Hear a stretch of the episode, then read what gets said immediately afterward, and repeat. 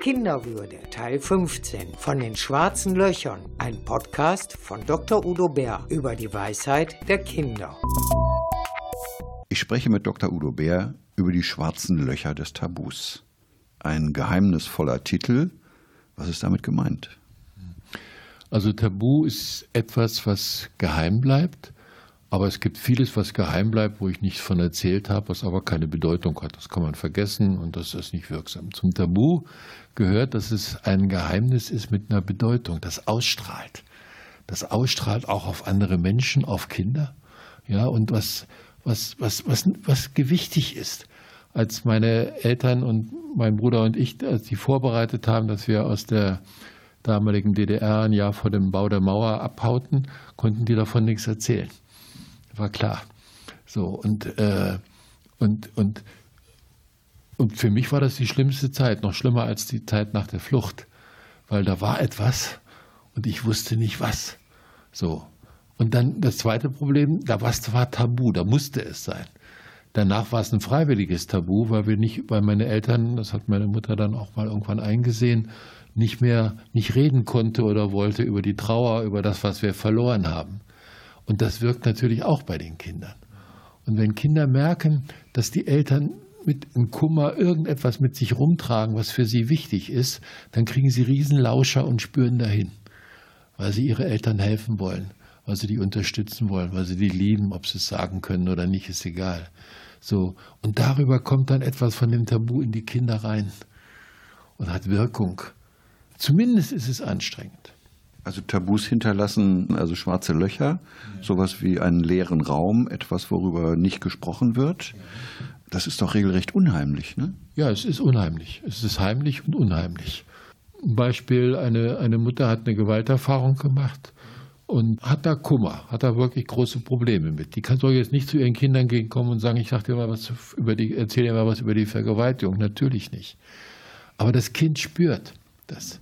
Und die Folgen des Tabus, die werden in die nächste Generation weitergegeben. Und das Spüren ist nicht nur, dass da, dass da etwas fehlt, sondern das schwarze Loch im Universum zieht ja Energie an. Das, das, das saugt ja ganze Sternensysteme auf.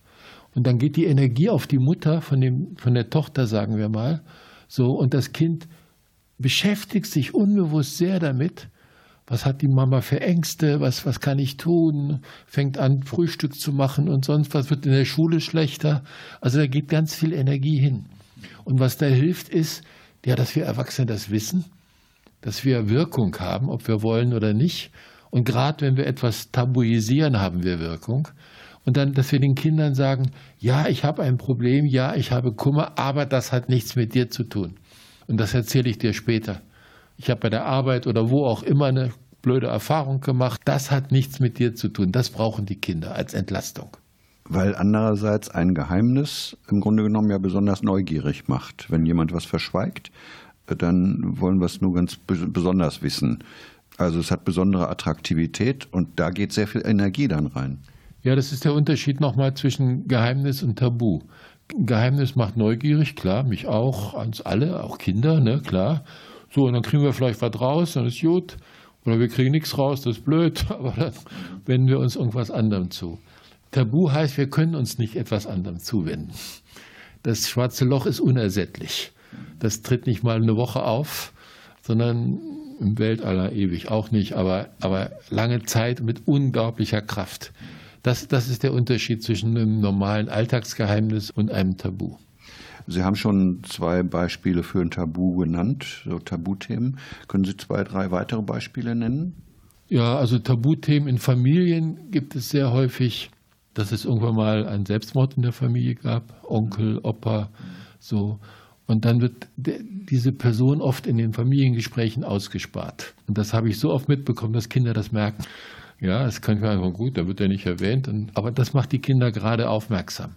Und wenn sie dann nachfragen und keine Antwort kriegen, und dann glauben sie nur, ja, ich bin es nicht wert, eine Antwort zu kriegen oder ich bin zu blöd oder wie auch immer. Also da sollte man eine Antwort kriegen und wenn man es nicht ehrlich erzählen will, dann den Kindern sagen, erzähle ich dir später, wenn du älter bist oder wie auch immer. So, also das ist sehr häufig. Aber das dann auch machen, ne? Und das dann auch machen.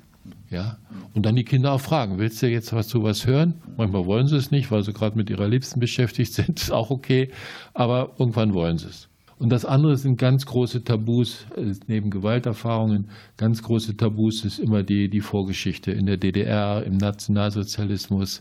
Ja, wenn dann, das habe ich dann auch bei Erwachsenen mitgekriegt, die dann plötzlich ein Foto finden von, von einem Opa in der SS-Uniform oder so und, und sagen, ja, da wurde nie drüber gesprochen und ich wusste aber immer, dass da was komisch war und äh, jetzt weiß ich auch, warum ich mich so für die Zeit interessiere. Ja, und viele haben ja, sind ja verstummt nach dem Krieg so konnten nicht drüber reden oder hatten genug davon, auch er, oder wollten ihre Kinder nicht damit belasten, kann ich auch gut nachvollziehen.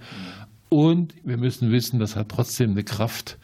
Der Krieg wirkt nach, die, die Gewalt wirkt nach, auch, auch viele Sachen, jetzt auch wieder Leute mitbekommen, die ihre Eltern, da war dann bei der Grenzpolizei in der DDR und so, so ganz seltsame Sachen, wo, wo es völlig tabuisiert wurde und mit den Eltern kein drüber reden war. Und das macht, das schafft dann Distanz auch. Mhm dann, wenden sich die Kinder irgendwann ab und kriegen trotzdem die Angst, die Resignation, die Gefühle mit.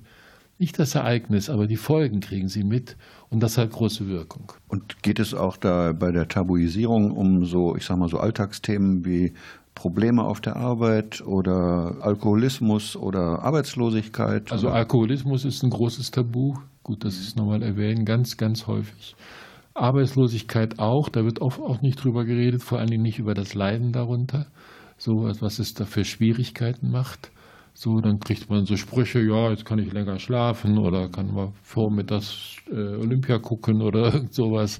Äh, aber der Kummer darüber und die Selbstabwertung oder Selbstverunsicherung kommt nicht rüber und die, die kriegt dann in die Seelen der Kinder hinein. Haben Kinder eine besondere Sensibilität für sowas, für Tabus? Also Kinder haben überhaupt eine besondere Sensibilität. So, wenn, wenn Kinder auf die Welt kommen, die müssen lernen, lernen, lernen.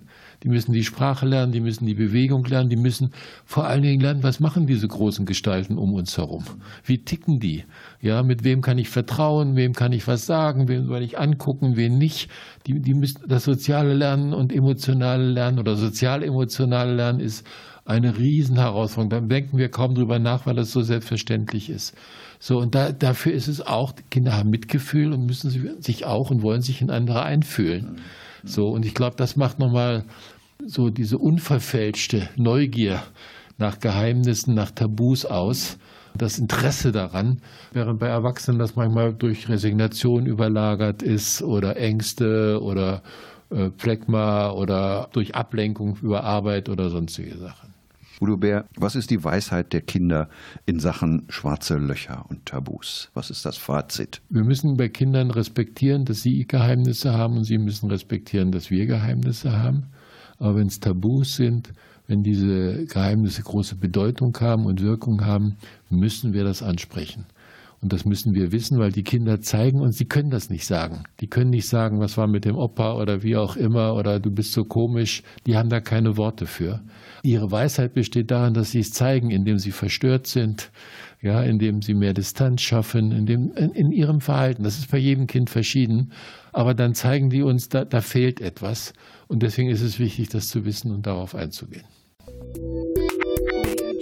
Sie hörten Dr. Udo Bär im Bärport Kinderwürde über die Weisheit der Kinder.